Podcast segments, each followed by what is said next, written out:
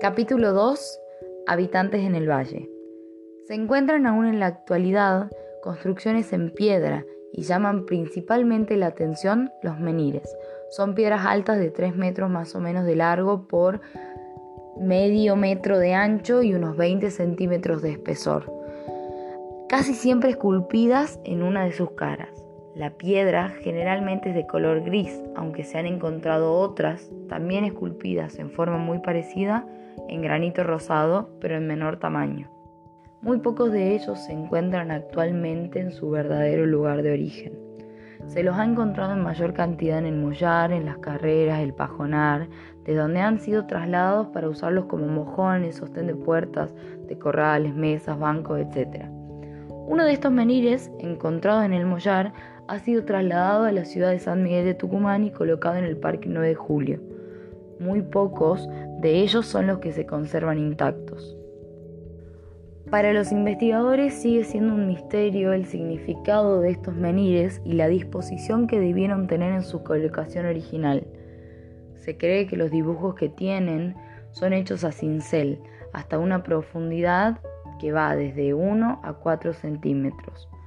La escultura, en la mayor parte de ellos, ocupa las dos terceras partes de la superficie de una de las caras de la piedra.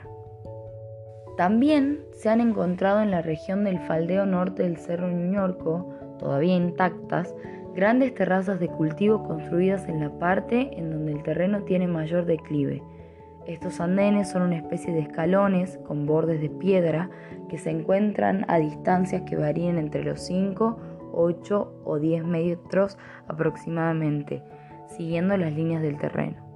Allí donde se observan los andenes se encuentran también vestigios de pirca y amontonamientos de piedras, posibles restos de vivienda. A las proximidades de estos recintos, o incluso dentro, se encontraron restos de distintos tipos de cerámicas. Generalmente, junto o muy próximos a estos, también se encuentran grandes piedras planas con uno o más morteros excavados en su superficie y si se busca detenidamente los alrededores se encontrará la tacana, que es el elemento con el que se molía el grano. Aproximadamente entre los 10 y 15 metros en las proximidades de lo anterior mencionado se encuentran restos de recintos construidos con piedra en forma circular, casi siempre con una piedra alargada en el medio, plantada a manera de pilar. Estos restos se supone que eran corrales.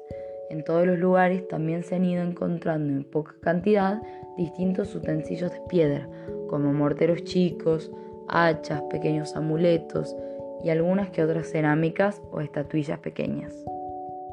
En los terrenos cercanos donde corría una sequía o se notan registros del paso de corrientes antiguas de agua, se nota perfectamente una construcción de defensa contra la erosión, hechas con cantos rodados colocados a distancias regulares en formas de grada que protegían el fondo del cauce evitando su excesiva profundización. Gracias por acompañarme en este corto segundo capítulo.